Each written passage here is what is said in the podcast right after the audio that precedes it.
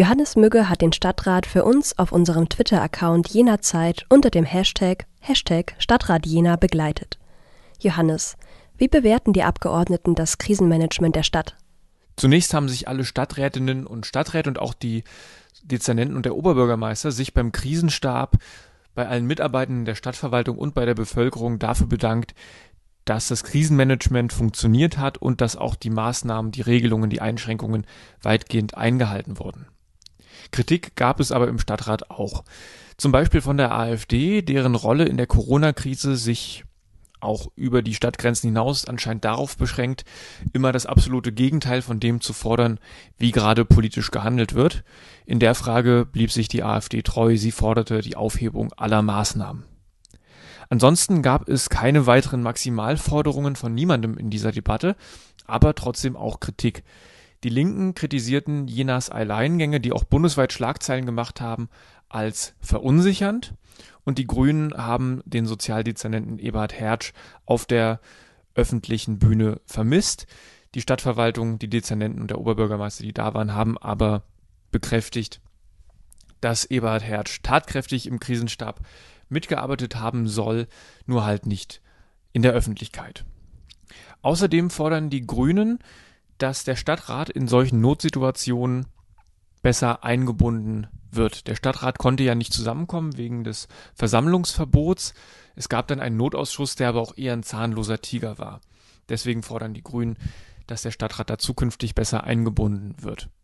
Daraufhin hat die FDP die Linken, die Grünen und die SPD aufgefordert, dieses Anliegen an ihre Fraktionen in den Landtag zu tragen, denn damit ein Stadtrat in solchen Situationen besser eingebunden werden kann, müsste zunächst die Thüringer Kommunalordnung geändert werden, die thüringenweit die Stadträte und auch die Landkreisparlamente äh, reglementiert. Und wenn wir schon auf der Landesebene sind, die wird von der Jena CDU und für, von den Bürgern für Jena kritisiert, zumindest ganz konkret Ministerpräsident Bodo Ramelow, für seinen Vorschlag, den Thüringer Krisenstab im Grunde genommen abzuberufen und die Kommunen eigenständig agieren zu lassen, dass es dann keine thüringenweiten Corona-Vorgaben und Maßnahmen und Einschränkungen mehr gibt. Es seien aber, so sagen die Bürger für Jena und die CDU, einheitliche Regelungen notwendig. In der Debatte hat sich Stadtentwicklungsdezernent Christian Gerlitz außerdem für die Einführung der Maskenpflicht gerechtfertigt und vor allem für die Art und Weise, wie sie eingeführt wurde. Er hat das so begründet, dass die Vorbereitungszeit also die Zeit zwischen der Ankündigung und der tatsächlichen Umsetzung der Maskenpflicht mit etwa einer Woche deutlich besser war als zum Beispiel in Sachsen, wo nur ein Wochenende zwischen Ankündigung und der tatsächlichen Geltung des Gesetzes lag. Ähm, zur Wahrheit gehört aber auch, dass die Stadtverwaltung zunächst erstmal eine Maskenkampagne angekündigt hat, woraufhin man erstmal noch gewartet hat, wann dann diese Kampagne kommt und dann sehr überraschend diese Maskenpflicht eingeführt wurde, wo es dann hieß, in etwa einer Woche, aber genau wann war zu dem Zeitpunkt auch nicht klar, aber es ist wohl wahr, ähm, es gab deutlich mehr Zeit als in Sachsen, wobei jetzt ein Vergleich mit denen, die da am schwierigsten das umgesetzt haben, wohl auch kein besonders rühmlicher Vergleich ist.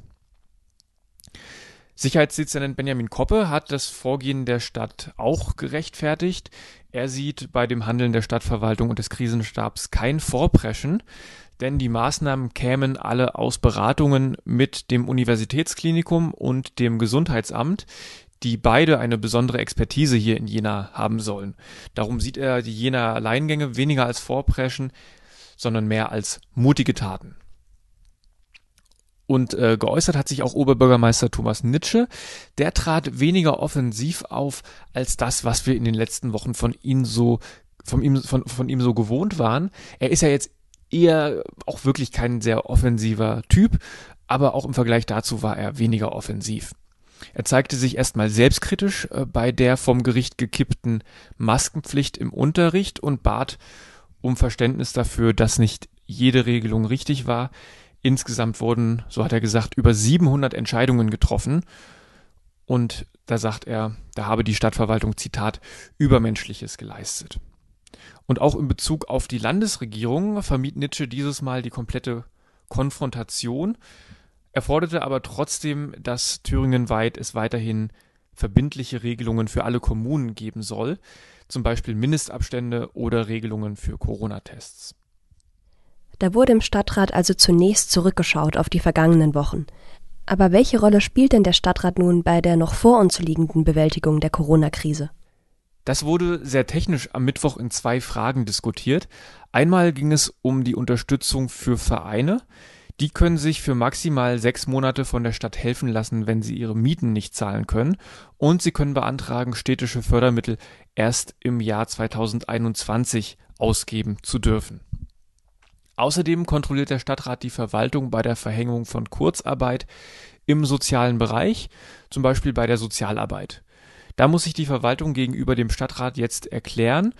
Dazu kommt dann auch noch, dass der Stadtrat die Verwaltung jetzt richtig verpflichtet und festgenagelt hat, das Kurzarbeitendengeld von 60 bzw. 67 Prozent auf 95 Prozent aufzustocken. Die Verwaltung hat das ohnehin schon so gehandhabt, kann sich aber jetzt nicht mehr einfach so umentscheiden.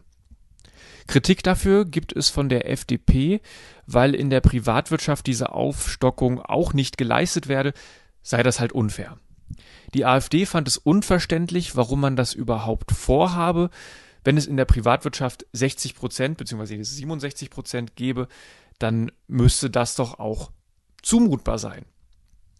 Da sieht man, dass die Debatte hier im Stadtrat auch ähnlich verläuft, wie es sie im Bundestag gibt beim Kurzarbeitengeld, wo linke Parteien die Erhöhung mit Blick auf Berufe fordern, die auf Trinkgelder angewiesen sind und rechte Parteien das als Sozialgeschenke ablehnen.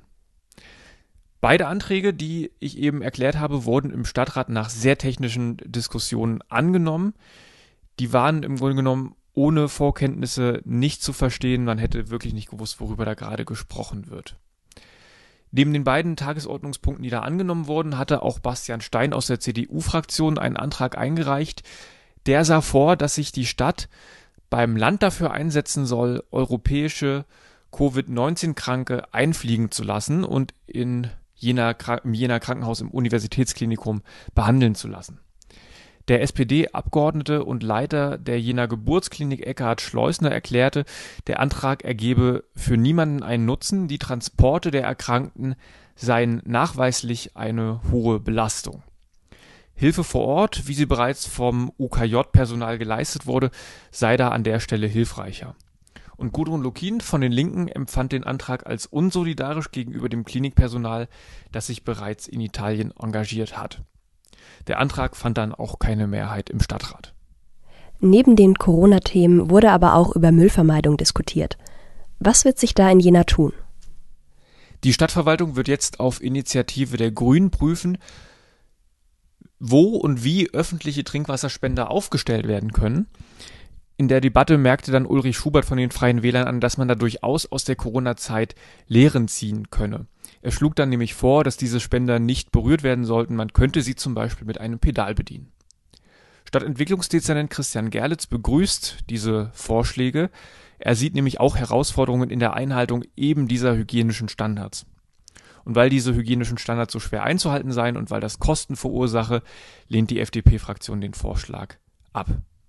Die FDP empfand einen weiteren Antrag von Rot-Rot-Grün als Gängelung für die Jener Gastronomie, in dem es auch um Müllvermeidung geht.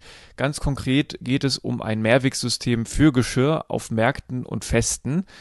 Das soll geprüft werden von der Stadtverwaltung. So soll dann kein Einwegmüll mehr anfallen. Aber die FDP meint, da brauche es jetzt keine Vorgaben von der Stadt. Das könne sich allein durchsetzen und die Gastronomie sei im Moment ohnehin mit anderem beschäftigt. Beide Anträge haben aber im Stadtrat die notwendige Mehrheit gefunden. Bis es jetzt zu Umsetzungen kommt, wird es aber dauern, denn die Stadtverwaltung wird das erstmal prüfen und dann Vorschläge wieder zum Stadtrat bringen, der dann darüber in Zukunft entscheiden muss. Das war also die zweite Sitzung des Stadtrates unter Corona-Einschränkungen im Volkshaus mit verkürzter Sitzungsdauer, Mund-Nase-Bedeckung und weniger Teilnehmern. Johannes, wie lautet dein Fazit zu dieser neuen kommunalpolitischen Normalität? Diese neuen und kürzeren Sitzungen, die können tatsächlich funktionieren. Die Verkürzung der Sitzungsdauer auf zwei Stunden, ich finde sie ehrlich gesagt ziemlich angenehm, weil sich Abgeordnete nicht in Schaukämpfen verzetteln und auch pointierter reden und äh, das Twittern begleitend zum Stadtrat auch nicht komplett ermüdend ist. Man kommt nicht abends nach Hause und fällt dann tot müde ins Bett. Aber das ist äh, eher meine Befindlichkeit, aber auch insgesamt wirken diese Sitzungen sehr viel äh, mehr an der Sache orientiert als am blanken Reden. Auf der anderen Seite gibt es aber die neue Prozedur vom Verweis von Anträgen direkt in die Ausschüsse ohne Aussprache. Und das ist mitunter problematisch, denn da kann auch ein Stück der Nachvollziehbarkeit dieser Anträge verloren gehen. Das ist nämlich gerade dann schwierig, wenn Anträge aus den Ausschüssen zurück in den Stadtrat kommen und man dann die Anträge auswendig kennen muss, weil die Debatte auf so einer technischen Ebene geführt wird, dass man das so ohne Vorkenntnis dieser Anträge nicht mehr sofort nachvollziehen kann. Das haben wir am Mittwoch auch erlebt und da sehe ich tatsächlich das große Problem dieser neuen Corona-Normalität im Jenaer Stadtrat. Der Stadtrat kommt das nächste Mal am 17. Juni zusammen. Von der Sitzung am Mittwoch hat mein Kollege Johannes Mügge berichtet.